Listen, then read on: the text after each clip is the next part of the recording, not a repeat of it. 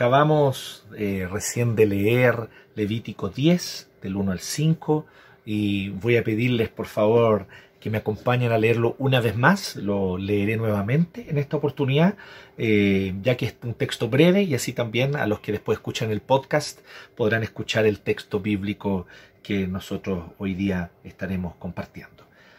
Levítico capítulo 10, versos 1 al 5. Pero Nadab y Abiú, hijos de Aarón, tomaron cada uno su incensario y poniendo en ellos fuego e incienso, ofrecieron ante el Señor un fuego que no tenían por qué ofrecer, pues Él no se lo había mandado. Entonces salió de la presencia del Señor un fuego que los consumió y murieron ante Él. Moisés le dijo a Aarón, de esto hablaba el Señor cuando dijo, entre los que se acercan a mí manifestaré mi santidad, y ante todo el pueblo manifestaré mi gloria. Y Aarón guardó silencio. Moisés mandó a llamar a Misael y el Zafán, hijos de Uziel, tío de Aarón, y les dijo, vengan acá y retiren del santuario a sus hermanos, sáquenlos del campamento. Ellos se acercaron y tomándolos por las túnicas, se los llevaron fuera del campamento, tal como Moisés lo había ordenado. Pues bien, estamos nosotros entonces continuando con esta serie Santos y cada vez vamos cobrándole mayor sentido a esta palabrita, ¿no? Que en realidad es una palabra inmensa, santos. ¿Qué es lo que significa? ¿Qué implica ser santos? ¿Qué implica la santidad? ¿Qué significa habitar en santidad? Y ciertamente hoy nosotros vamos a hablar justamente al respecto de eso, de que Dios revela su santidad.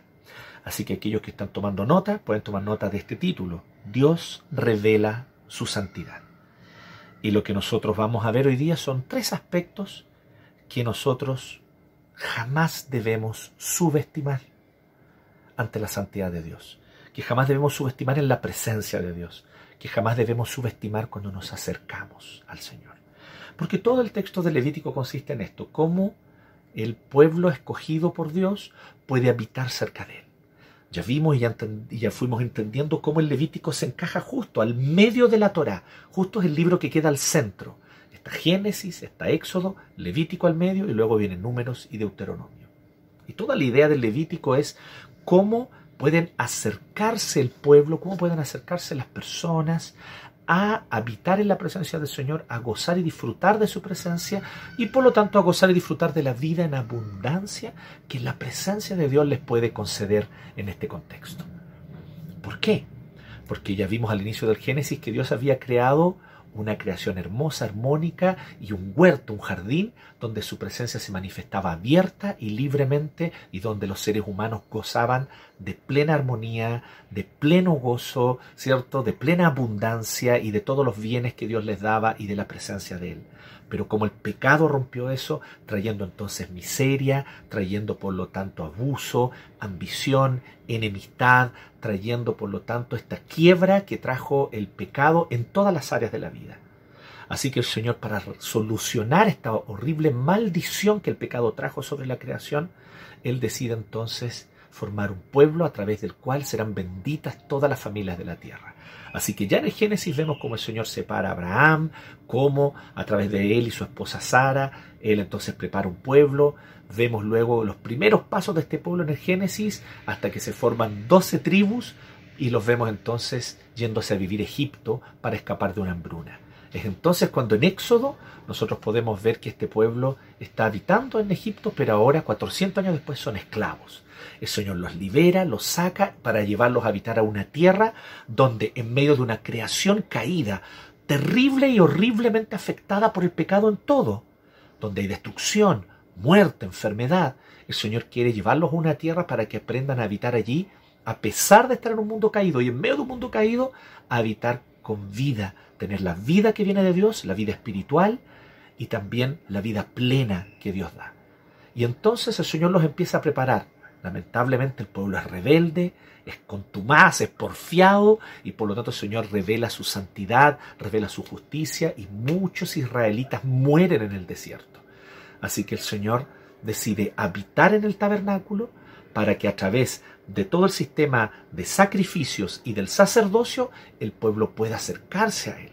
Y así el pueblo pueda habitar junto con Dios, pero a través de mediadores, que son los sacerdotes, lo vimos la semana pasada con Luis Serrano, y a través de los sacrificios, que es lo que hemos estado viendo desde el inicio de esta serie, los sacrificios como aquella expiación, aquella propiciación para que los pecados puedan ser perdonados. Así el pueblo puede habitar cerca del Señor y disfrutar de la vida espiritual y de la vida en abundancia que el Señor ofrece. Allí es donde se encuentra el Levítico, por lo tanto, justo al centro. Por eso, la, segunda mitad del Éxodo, o hacia el final del Éxodo, nosotros vemos las instrucciones para construir un tabernáculo, y en el Levítico vemos cómo debe ser todo el servicio, el culto y los rituales en el tabernáculo, guiados por los sacerdotes como mediadores. Hasta aquí estamos llegando. Aquí llegamos entonces nosotros al Levítico y vemos cómo el Señor está preparando este pueblo. Porque recuerde, ¿cómo va a terminar la Torah? Va a terminar con el, o el Pentateuco, ¿no? el, el del Deuteronomio, con el pueblo ya preparándose para ir a tomar la tierra, para poder allí habitar entonces en la santidad del Señor como un pueblo separado y santo y habitar por lo tanto gozando de la vida en abundancia que Dios les da. Así que esto es lo que nosotros hasta aquí hemos visto. Hoy yo quiero simplemente compartir de forma breve eh, tres aspectos en los cuales Dios revela su santidad, porque eso estamos hablando ¿no? de que Dios revela su santidad. Vamos a hablar de tres aspectos en este texto. Y son tres aspectos que tendemos a subestimar cuando nos acercamos a Dios.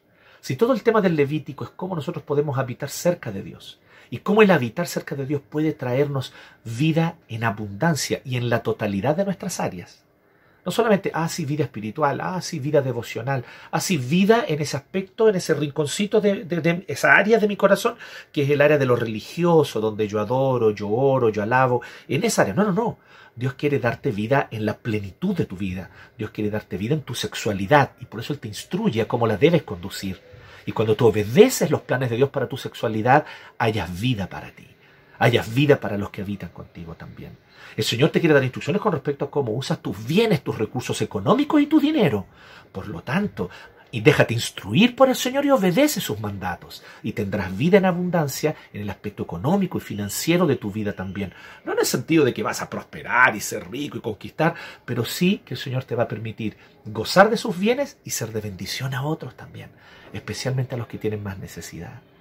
Entonces el Señor tiene planes maravillosos para nuestra sexualidad, para nuestro dinero, para nuestra vida en familia, para cómo nosotros habitamos el, lugar donde vivimos, cómo nosotros organizamos nuestra casa.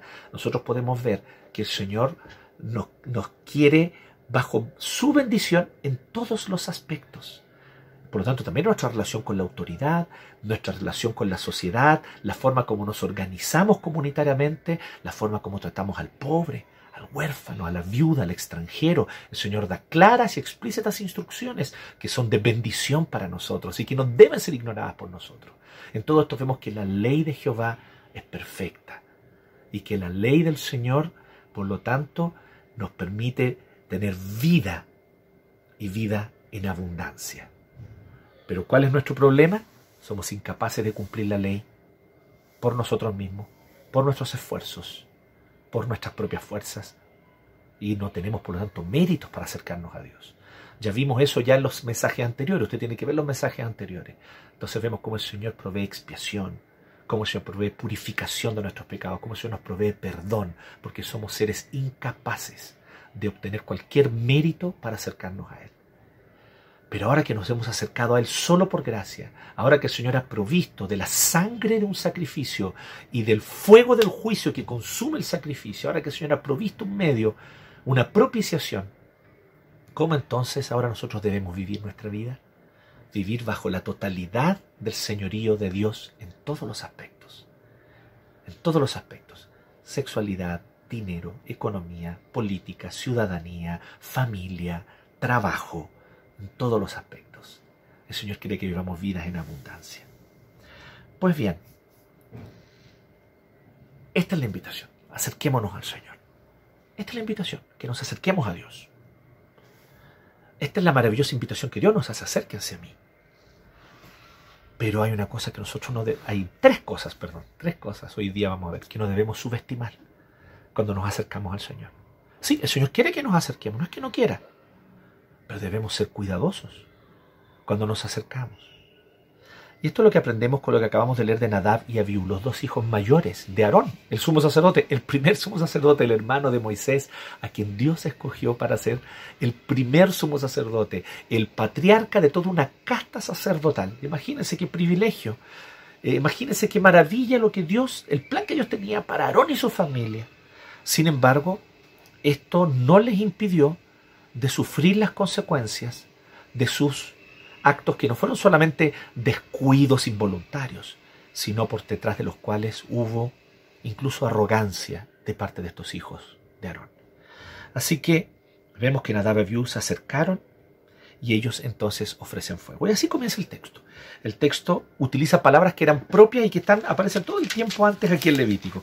Palabras normales de cualquier sacerdote que va a adorar al Señor y que va a presentar adoración ante Dios. Entonces dice que Nadab y Abiú, hijo de Aarón, tomaron cada uno su incensario. Perfecto, había instrucciones de tener el incensario y de echar incienso en él y pusieron sobre ellos fuego e incienso. Perfecto, hasta ahí normal. Y entonces dice, y ofrecieron ante el Señor, hasta ahí normal. El texto va muy normal en el versículo 1 hasta después que dice, ofrecieron ante el Señor un fuego extraño, decía una traducción antigua. Un fuego que no tenían por qué ofrecer. ¿A qué se refiere con fuego extraño? Hay muchas teorías, visiones. ¿A qué se referirá con fuego extraño? ¿Qué quiere decir fuego extraño? ¿Será que significara que, ellos no tomaron de las brasas directo del altar? Porque esa es la instrucción en Levítico, un poco más adelante aparece, tomar de las brasas directo del altar y echar el incensario. No hicieron eso, sino que tomaron el fuego de otro lado. No nos dice. Algunos han hasta especulado que ellos encontraron por allí tal vez eh, eh, algo de petróleo, ¿no? Porque estamos hablando de, toda una zona eh, desértica allí, donde en el Oriente Medio, ¿no? Donde probablemente hay petróleo, donde hoy día se extrae petróleo, y tal vez ellos en ese momento encontraron tal vez algunos pozos, ¿cierto? De este, de este extraño líquido viscoso negro, y, y tal vez le echaron. Es pura especulación, la Biblia no dice eso. No vaya por ese lado. La Biblia no, nos dice, lo único que nos dice es que era fuego extraño, fuego que no tenían por qué ofrecer. Pero aquí está la clave. ¿Qué fuego extraño? Que Él no les había ordenado. Entonces salió de la presencia del Señor un fuego. Y aquí nos recuerda mucho lo que acababa de pasar después de que el Señor recién había consagrado como sacerdotes a Aarón y a sus hijos. Había acabado de ocurrir. Vuelve solo los versículos inmediatamente anteriores, capítulo 9, versos 23 y 24. Moisés y Aarón entraron en la tienda de reunión, al salir bendijeron al pueblo y la gloria del Señor se manifestó a todo el pueblo. De la presencia del Señor salió un fuego que consumió el holocausto y la grasa que estaba sobre el altar. Al ver esto todo el pueblo prorrumpió en gritos de júbilo y cayó rostro en tierra. Dios manifestó su gloria y su gloria se manifiesta como un fuego que sale del tabernáculo y consume. Pero ¿qué ocurrió en el 9? Después de que ellos obedecieron en todo al Señor, lo hicieron todo de manera cuidadosa, obediente, llenos de temor y temblor gozosos, pero llenos de temor y temblor también, en reverencia delante del Señor, el Señor se agradó de lo que había ocurrido, así que manifestó su gloria y el fuego salió, pero para consumir, ¿qué cosa? El sacrificio, para consumir el holocausto que estaba sobre el altar. En el versículo inmediatamente después de esto, en el capítulo 10, verso 1, vemos que sale fuego, perdón, en el, capítulo, en el versículo 2, disculpen, del capítulo 10, o sea, dos versículos después, sale fuego, pero ya no es fuego para consumir el holocausto. O sea, es la misma gloria del Señor. Salió fuego, pero este fuego que salió consumió a Nadab y a Abiú a los dos hijos mayores de Aarón. ¿Ante quién nos estamos presentando? ¿Ante quién se estaban presentando Nadab y Abiú? ¿Delante de quién estaban rendiendo adoración? ¿A quién ellos querían acercarse? Ellos arrogantemente perdieron de vista la realidad de quién es Dios, su gloria y su santidad. Así que a partir de este texto, nosotros podemos ver tres advertencias de cosas que no debemos subestimar. Primero, no debemos subestimar nuestro pecado. No debemos subestimar nuestro pecado. Aquí el asunto es bien simple. Dios es santo y su gloria es absoluta. Su gloria y su santidad son absolutas. La gloria de Dios es majestuosa, la gloria de Dios es implacable en su pureza. Dios es un Dios santo y la santidad de Dios ciertamente supera cualquier cosa que nosotros podamos imaginar. Por lo tanto, lo que nosotros vemos aquí es que Nadab y se pusieron a hacer algo que Dios no les había ordenado. Así de simple. Nadab y hijos mayores de Aarón, habían sido consagrados dos capítulos antes, ¿no? En el capítulo 8, que lo leímos la semana pasada y lo expuso muy bien nuestro seminarista Luis Serrano, ¿cierto? Eh, y habló sobre esta consagración, esta unción a Aarón y a sus hijos. Pues bien, ellos conocían muy bien quién era el Señor. Pero fueron arrogantes y dijeron, ¿y qué tal si nosotros innovamos? ¿Qué tal si nosotros inventamos algo diferente? ¿Y qué tal si a nosotros se nos ocurre adorar a Dios? Pero como ya vimos en el primer mensaje de esta serie de Levítico, y si tú quieres después repasa el primer mensaje, puedes ir al canal de YouTube y revisar el primer mensaje de esta serie, tú vas a ver este principio tan importante, que Dios es un Dios tan santo que nosotros solamente debemos adorarle como Él ordena y no conforme a las imaginaciones humanas. A Dios no se le adora conforme a como nosotros imaginamos. Ah, es que hay que ser creativo, es que es tan chori, hay que ser creativo, es que yo vi esto, es que lo vi en un video, es que yo lo vi en tal iglesia, y, eh, no sé cuántito Community Church de, de, United States of America, y vi como ellos hacían esto que era tan original, y vi, ay no, yo vi un grupo de, de, de jóvenes que hacían algo tan interesante y tan bonito para adorar a Dios. No, no es así, queridos hermanos. No es venir y tomar ideas al voleo y armarnos nuestro propio mosaico para venir y presentarle a Dios lo que a nosotros nos parece. No funciona así la adoración al, Dios verdadero. Y por eso que Nadab y fueron arrogantes. Y yo hoy quiero decirte claramente, Nadab y no eran inocentes. Jamás el fuego de Dios ha consumido algo que no merezca ser consumido. Jamás el fuego del Señor se ha manifestado de manera injusta. Es el fuego humano el que es injusto. Es el fuego que nosotros encendemos con nuestra ira, supuestamente llenos de justicia. Es nuestra ira la que es injusta. Y por eso Santiago, de manera tan categórica, dice en el Nuevo Testamento, no se engañen hermanos, en la ira humana no actúa la justicia de Dios. Pero cuando el fuego sale directo de la presencia de Dios, cuando el fuego viene directo del Señor, ahí nunca hay injusticia. El fuego directo de Dios es justo, fuego que cayó sobre Sodoma y Gomorra, fuego que cayó sobre Nadab y Abiú, la ira de Dios que consumió a Usá, el sacerdote levita coatita, de los hijos de Coat, que puso la mano en el arca, habiendo sido instruido desde los cinco o seis años.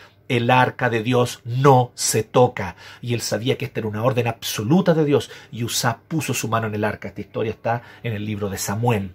Esto es de la época de David, va a ocurrir muy posteriormente a esto. Pero allí también vemos, a Dios solo nos podemos acercar conforme a como Él ordenó. Y por esta razón, Nadab y Abiú fueron arrogantes. Sí, la primera generación de sacerdotes. Sí, hombres privilegiados vieron a Dios transformando el Nilo en sangre, vieron a Dios oscureciendo a ese supuesto Dios Ra que los egipcios tanto adoraban, ¿no? como tantas idolatrías que hay en este mundo y el Señor las humilla. Bueno, el Señor humilló a ese Dios Ra, mostró que no era más que una lámpara que estaba allá en los cielos y Él la cubrió y todo se oscureció. El Señor mostró su mano poderosa y libertó a su pueblo de la opresión de estos abusadores egipcios. Nada ellos vieron eso con sus propios ojos, experimentaron el poder de Dios, cruzaron el mar rojo. Ellos sabían quién era Dios. No subestimemos Ay, pobres Nadab y no. No, no pobres Nadab y. Nadab y murieron de forma justa. Te vuelvo a decir, jamás el fuego de la presencia de Dios, que sale directo de Dios, jamás el fuego de la presencia de Dios ha consumido algo injustamente. Y si en algún momento este fuego era para consumir el holocausto del altar, para consumir este animal degollado y desangrado que muere en mi lugar para que yo pueda entonces acercarme a él. Sin embargo, en este punto, Nadab y con Nadab no hubo esa misericordia. Porque yo te tengo una noticia, querido hermano. Dios no te debe gracia y Dios no le debe gracia a nadie. Por algo es gracia. La propia definición de gracia es amor inmerecido. Dios no está obligado a mostrar gracia. No abuses. Tú conoces su palabra. Tú sabes lo que es recto. Tú sabes lo que Dios condena según su palabra. No comiences a hacer concesiones. Dios ha sido claro. Dios ha sido claro en lo que debes y no debes hacer, en cómo debemos conducirnos delante de Él. El Señor ya ha mostrado tan grande misericordia en perdonarnos, salvarnos y querer acercarnos a Él. No juguemos con Dios. Nadab y Abiú fueron arrogantes, jugaron con la voluntad de Dios. Por lo tanto, lo primero que aprendemos con Nadab y Abiú es no subestimemos nuestro propio pecado. Así que hagámosla corta. No inventemos. No inventemos. A Dios se le adora como Él prescribe en su palabra, con temor y temblor. Nos acercamos con humildad confesando nuestros pecados. A Dios se le adora como ordena en su palabra. Sí, levantamos nuestras manos ante el Señor. Sí, doblamos nuestras rodillas en contrición. Sí, nos emocionamos delante de Él y más de alguna lágrima sale de nuestros ojos cuando cantamos llenos de gozo, de alegría, de emoción o de arrepentimiento. Sí, a Dios se le ora y le oramos con reverencia. No le exigimos, no decretamos, no le damos órdenes a Dios. Le rogamos con humildad. Así nos acercamos a Dios. Y no empezamos a inventar cosas. A Dios se le canta, se le cantan salmos, canciones de contenido escritural, bíblico, centradas en el Evangelio. Sí, a Dios se le canta, Dios no quiere una voz afinada, ya lo hemos dicho otras veces, Dios quiere que tú cantes, porque cantando tu corazón se enciende de amor a Él. Así que, sí, a Dios se le adora como Él ordena, pero ¿qué pasa cuando empezamos a inventar nosotros? Cuidado, cuidado. Existen otros ámbitos donde Dios nos, nos permite crear y utilizar toda esa creatividad que Él nos dio, con las que Él nos creó. Pero cuando hablamos del culto, en el culto nos corresponde principalmente ser fieles, no creativos. Nadab y quisieron ser creativos. Pecaron. No subestimemos nuestro pecado. Cuando nos acerquemos a Dios, no subestimemos nuestro pecado. En segundo lugar, en conexión con esto, no subestimemos la responsabilidad que cada uno de nosotros tiene. En segundo lugar, no subestimemos la responsabilidad que cada uno de nosotros tiene. De esto hablaba el Señor, le dijo Moisés a Aarón. Imagínense este padre, totalmente destrozado, acaba de ver, impactado, como el fuego del Señor consumió a sus hijos delante de él y él los vio morir delante suyo.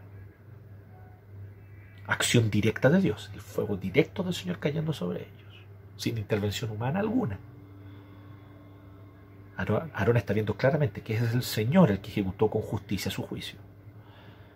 Así que ahí está impactado. ¿Y qué le dice Moisés? De esto hablaba el Señor cuando dijo, entre los que se acercan a mí, refiriéndose a los sacerdotes, que pueden entrar al tabernáculo, ofrecer los sacrificios en el, en el altar y, y, derramar la sangre o aspergir, ¿cierto? Lanzar la sangre sobre el tabernáculo. Bueno, dice salpicarla, ¿no? Entonces dice, entre los que se acercan a mí, manifestaré mi santidad y ante todo el pueblo manifestaré mi gloria. Alguien dijo por allí que la santidad de Dios es su gloria oculta y la gloria de Dios es su santidad manifiesta. Bonita frase, ¿no? Tal vez es bastante precisa teológicamente a la luz de la escritura. Porque primero se refiere a los sacerdotes, entre los que se acercan a mí manifestaré mi santidad, mi gloria oculta allí dentro del tabernáculo. Allí ustedes podrán gozar y ver mi gloria manifestándose allí. Una vez al año el sumo sacerdote entrará al, lugar santísimo y verá esta nube de fuego sobre la tapa del arca. Entonces, a los que se entre los que se acercan a mí manifestaré mi santidad, mi gloria oculta. Y como consecuencia, entonces, ante todo el pueblo manifestaré mi gloria. O sea, ante todo el pueblo se manifestará se revelará mi santidad. Porque la santidad es la gloria oculta de Dios, mientras que la gloria es la santidad de Dios revelada. Y aquí vemos entonces que se reveló la santidad de Dios. Ambas cosas ocurrieron. Pero ¿qué es lo que le está diciendo entonces Moisés a Aarón? Porque dice que Aarón guardó silencio. No tuvo qué ni cómo responder. Y ojo, ¿ah? que Aarón era maestro de retórica. No olviden que era él quien discursiaba delante del faraón en representación de Moisés, porque Moisés no era capaz de hablar delante del faraón, era torpe para hablar, dice la Biblia. Aarón era el máster de, de, la retórica, tenía el don de la palabra. Pero aquí se quedó callado. No solo por el luto de sus hijos, sino porque él reconoció cuán verdadero era lo que Moisés le dijo. ¿Qué es lo que le está diciendo Moisés? Que hay una responsabilidad mayor sobre los hombros de los sacerdotes. Pesa una responsabilidad mayor. No subestimemos la responsabilidad de cada uno. Hay algunos de ustedes que conocen hace muchos años la palabra de Dios. Han conocido la escritura, conocen la palabra, fueron criados tal vez en hogares con padres temerosos de Dios. No, no perfectos. No, no, no, no estoy, no estoy hablando de padres que hicieron todo súper bien, que fueron ejemplos de cristianos en todo. No, no me cabe duda que tuvieron defectos, pecados, que te fallaron como todos nuestros padres nos fallan y como tú mismo como padre y madre le fallas a tus hijos también, porque tú también eres pecadora y tú también eres pecador.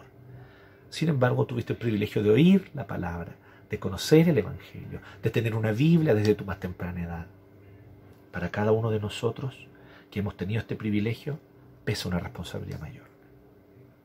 Para aquellos que tuvieron el gozo, la dicha de gozar de una escuela dominical donde se enseñaban las historias bíblicas, donde se aprendían los versículos de memoria, donde nos aprendíamos los diez mandamientos, las bienaventuranzas, el Salmo 23. Pues bien, mayor responsabilidad pesa sobre nuestros hombros. ¿Y qué hablar de aquellos de ustedes, de aquellos de nosotros, que ocupamos hoy posiciones de liderazgo? Ah, el apóstol dice muy claramente en el Nuevo Testamento, hermanos, no nos hagamos muchos de nosotros maestros, no se hagan muchos de ustedes maestros, sabiendo que recibirán mayor condenación si fallan, sabiendo que deberán rendir cuentas con mayor rigurosidad. Entonces de repente idealizamos, ah, yo quiero enseñar, ay, sí, yo quiero hablar, sí, yo quiero hablar desde adelante, quiero enseñar, quiero liderar. Pues bien, estás dispuesto, estás dispuesta a asumir la responsabilidad del liderazgo. Nadab y Abiú fueron consumidos delante del Señor. No, no, fue el pueblo. Y tú me preguntarás, ¿pero habían pecados peores en el pueblo? Habían. Entre el pueblo habían adúlteros, entre el pueblo habían fornicarios, entre el pueblo habían ladrones. Pecados mucho más graves. Nadab y Abiú, ¿qué hicieron? Presentaron un fuego que Dios no les había mandado. Uy, nosotros nos parece, en nuestro código penal humano nos parece que es un delito menor, ¿no? ¿Por qué Dios? No, no es un delito menor. Es mayor, es sustancial, es grave, porque Nadab y Abiú conocían la ley, conocían al Señor, vieron su presencia. Es más, en el Éxodo, ellos suben junto con Aarón y junto con Moisés en un momento al monte Sinaí, conocían al Señor, oyeron su voz y vieron una manifestación potente de su gloria. Nadab y eran inexcusables y ese fuego que cayó sobre ellos, aunque yo no pueda entenderlo y me cueste muchísimo entenderlo humanamente, no lo puedo entender, lo menos te lo voy a poder explicar, pero una cosa tengo certeza a la luz de la palabra y por fe lo creo, lo recibo y te lo enseño en esta hora. Nadab y Abiú murieron justamente. No hay ninguna injusticia en su muerte. Y Dios manifestó una justicia total, absoluta y perfecta porque Nadab y Abiú eran sacerdotes con mayor peso de responsabilidad, con mayor conocimiento de Dios y con experiencias tan personales y potentes con Dios que no tenían cómo excusarse por este pecado. Así que sí, presentar este incienso que Dios no les ordenó fue más grave que el adulterio, el robo y la fornicación de otros del pueblo que no tenían el conocimiento que ellos tenían. No subestimes la responsabilidad y no subestimes tu propia responsabilidad, mi hermana. Tú, mi hermano, conoces la palabra, conoces la ley, leíste la escritura, participaste del plan de lectura bíblico y ahora te conoces la Biblia entera. Genial, es una gran bendición. Hay gran fuente de bendición allí en conocer al Señor, pero también viene una gran responsabilidad junto con eso. Cuidemos esta responsabilidad con celo, con temor y temblor. Finalmente, ya vimos que no debemos subestimar nuestra pecaminosidad, que no debemos subestimar la responsabilidad de cada uno. En tercer lugar, y lo más importante, aquí lo más importante, Last but not least, dicen los gringos, ¿cierto? Uso harto esa frase. En último lugar, pero no menos importante. Es más, lo dejo en último lugar justamente porque es lo más importante. Aquí es el culmine de la enseñanza de este texto. No debemos subestimar la santidad de Dios. No subestimemos la santidad de Dios. ¿Cuán santo es Dios? Dime tú, querido hermano, ¿cuán santo es Dios? Ah, bueno, si yo me porto bien, si hago las cosas de forma correcta, moral y decente. Soy una persona que se conduce correctamente, que cuando comete un error pide disculpas y trata de seguir adelante. Está bien, es suficiente. Satisfaré la santidad de Dios. La santidad de Dios será satisfecha con una vida decente de mi parte. Voy a la iglesia, doy mi diezmo, participo, doy a los pobres, dedico tiempo para una acción social, ¿Qué más va a querer Dios de mí? Estoy cumpliendo su estándar. Otro dirá, yo soy preocupado con los temas de la justicia social. Mi corazón se duele y se conmueve frente a la pobreza, la injusticia, la opresión. Y ciertamente yo estoy profundamente comprometida con la lucha por los más pobres, por los más necesitados, por aquellos que están en desventaja porque vivimos en una sociedad desigual donde las oportunidades no son las mismas. Por lo tanto, sé que esta preocupación mía por el huérfano, por la viuda, por el extranjero, por el empobrecido, es algo que ciertamente satisface el estándar de Dios. Dios quiere eso de mí, Dios quiere que yo sea un cristiano con compromiso social y por lo tanto con una, con una visión social, política, etcétera, que realmente busque promover la justicia y el bienestar de los más necesitados. Cumplir el estándar, eso es todo lo que Dios quiere de mí. No, no, yo de mi parte, dirá alguno de ustedes, yo soy alguien muy claro y muy rígido y muy serio con respecto a los valores familiares valoro altamente la familia, la familia tradicional, papá, mamá, valoro altamente los sacrificios que hay que hacer para mantener un matrimonio, para poder continuar juntos como esposo y esposa, cuando a veces es difícil mantener un matrimonio, a veces hay dificultades, vivimos en un mundo que va contra estos valores, pero nosotros nos mantenemos fieles, eh, hago el mayor esfuerzo por ser fiel a mi esposo, ser fiel a mi esposa y amarnos mutuamente y criar a nuestros hijos de manera correcta, de forma decente, para que sean buenos ciudadanos, niños de bien, que el día de mañana sean adultos de bien. Y también ciertamente nos oponemos vehementemente al aborto, nos oponemos vehementemente a otras formas alternativas de matrimonio y familia que vienen a destruir el concepto cristiano de matrimonio y familia. Y ese es el estándar de Dios. Cumple el estándar de Dios. Soy alguien que vive conforme a la santidad. Satisfago a un Dios santo. Mira, no sé cuál es tu discurso, querido amigo y amiga tu discurso puede ser de justicia social, tu discurso puede ser de valores eh, y de valores cristianos. Yo no sé cuál es el discurso que tú tienes. Pero una cosa yo sí sé claramente, que es algo tan humano de todos nosotros, autoconvencernos de que estoy cumpliendo el estándar de santidad de Dios. ¿Este es el estándar de santidad de Dios? Ah, estoy aquí. Ok, ninguno de nosotros dice, lo estoy cumpliendo al 100%, pero me falta poco. Y, comparado con los demás, eh, pero el tema de la autojusticia nos traspasa a todos, a todos. Al más anarco de los anarcos, al más antisistema de los antisistemas, eh, al más anti-establishment, allí la autojusticia supura, hedionda por sus poros. Porque ese panque antisistema y anárquico es panque antisistema anárquico porque piensa que eso lo hace mejor que los demás. Ah, yo voy contra todos los valores tradicionales, yo voy contra todo eso porque, porque te crees mejor tu autojusticia supura hedionda por tus poros. Y todos a tu alrededor sienten esa hediondez, menos tú, que te crees muy alternativo, pero no eres más que un fariseo. Un fariseo con moicano y pelo pintado. Mira, estoy dando ejemplos simplemente, quiero que me sigan la lógica.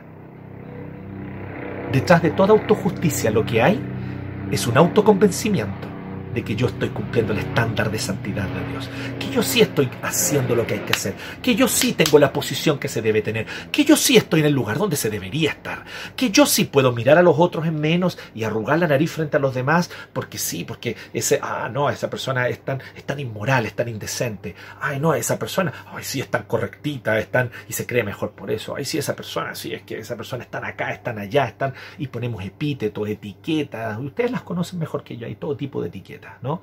Eh, que, cartucho, cartucho. Ponemos etiqueta a los demás para sentirnos mejor, mejores que ellos. ¿Cierto? Qué triste eso.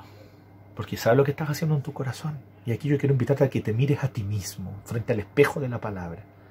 Lo que estás haciendo es rebajando la santidad de Dios y jurando de guata que tú estás allí a un pasito de cumplir con ese estándar. Ah, querido amigo, querida amiga, querido hermano, cuánto yo necesito contemplar lo inalcanzable que es la gloriosa santidad de Dios. Está sobre los cielos. Está sobre los cielos. Está sobre el cielo azul que vemos de día. Está sobre ese cielo estrellado que vemos de noche está sobre ese cielo estrellado plagado de estrellas y de galaxias que uno ve en el Valle del Elqui. Mucho más allá de eso, mucho más lejos, millones de millones de años luz, de manera totalmente inalcanzable. Así es la santidad de Dios. El Dios santo tiene una gloria y posee una gloria tan perfecta que simplemente no hay ser humano con buenas obras, buenas acciones, eh, eh, eh, con, con los valores que sea que esté viviendo, que pueda alcanzar ese estándar. El Señor habita más allá de los cielos. A Él alto y sublime que habita en la eternidad. Me encanta ese texto. Y también hay una canción que está basada en ese texto, un texto de Isaías, que dice, al alto, Él es el alto, el sublime que habita en la eternidad, que habita sobre los cielos. Pero también dice después, inmediatamente después, y con el quebrantado de espíritu. ¿Sabe lo que es el quebrantado de espíritu? El que dice, esta santidad es inalcanzable. Y yo soy un miserable. Soy más pecador de lo que estoy dispuesto a reconocer. Mi pecado cae mucho más profundo de lo que estoy dispuesto a reconocerme a mí mismo y a los demás más, con mayor razón. Pero ni siquiera en los momentos de la honestidad más brutal conmigo mismo logro dimensionar cuán pecador soy. Y para más remate, frente a un Dios cuya santidad es absolutamente inalcanzable. Inalcanzable. Ese es el quebrantado de espíritu. Así que Señor habita en dos lugares con ese texto, dice Isaías. Sobre los cielos inalcanzable el alto y sublime. ¿Y sabes dónde más habita?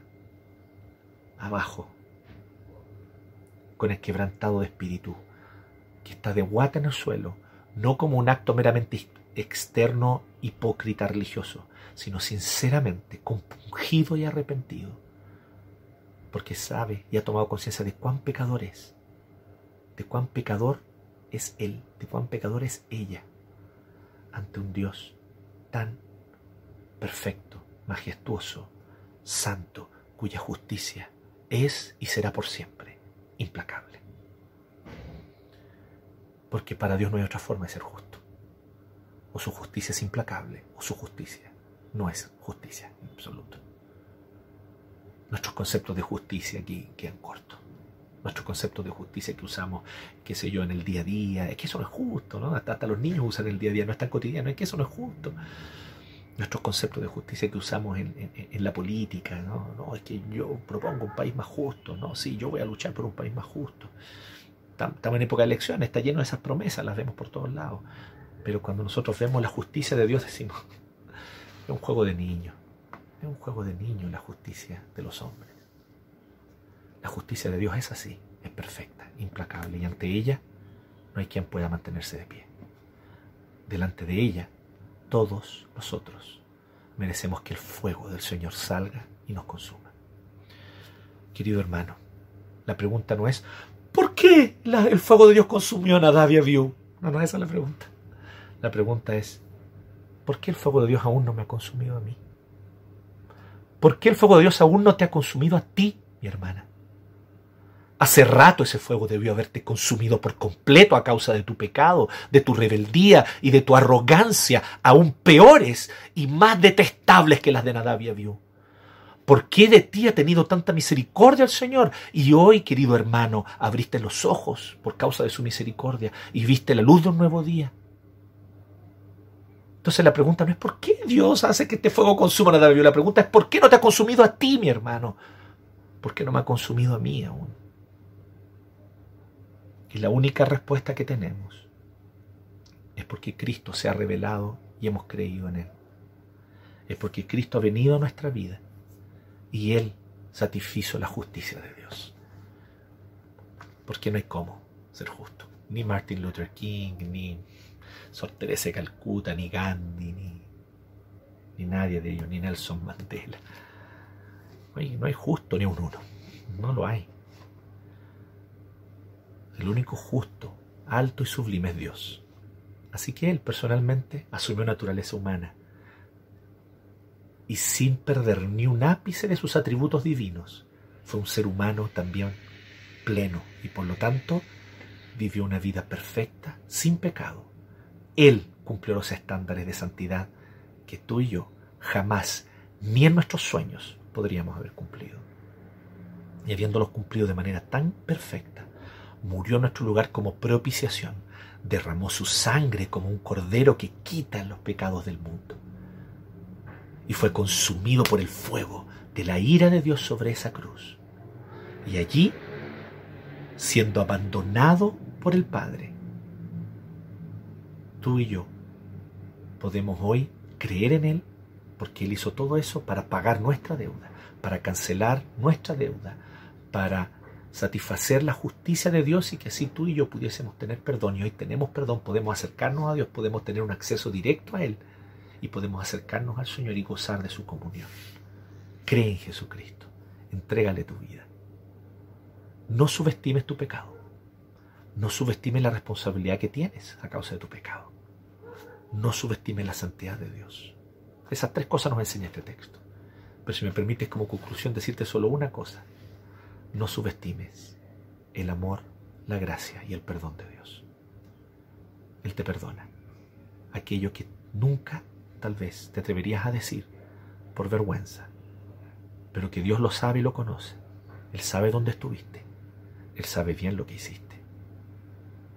Si hoy te acercas con un corazón contrito y humillado, recuerda, el, habita el, alto y sublime que habita más allá de los cielos, la eternidad, y con el quebrantado de espíritu. Si hoy tu espíritu se quebranta ante la santidad de Dios, y deja que se quebrante, no tengas duda que hay para ti misericordia porque al corazón contrito y humillado, esto es una promesa del Salmo 51, al corazón contrito y humillado Dios no lo desprecia. Así que déjame concluir con estas frases, no subestimes el amor, la gracia y el perdón de Dios en y a través de Jesucristo. Oremos. Gracias Señor por esta inmensa misericordia Gracias porque podemos, oh Dios, conocer una santidad tan sublime como la tuya. Y gracias, Señor, porque tu misericordia se manifiesta también junto con tu justicia allí en la cruz. La cruz revela cuán santo eres y cuán pecadores somos. Tan pecadores, Señor, que tuvo que morir el Hijo de Dios por nosotros. Pero tan amados que el Hijo de Dios murió voluntariamente por nosotros. Gracias por ese sacrificio. Gracias por esa gracia, por ese favor no merecido. Te alabamos, te honramos y te agradecemos por tan gloriosa salvación. En el nombre de Cristo Jesús.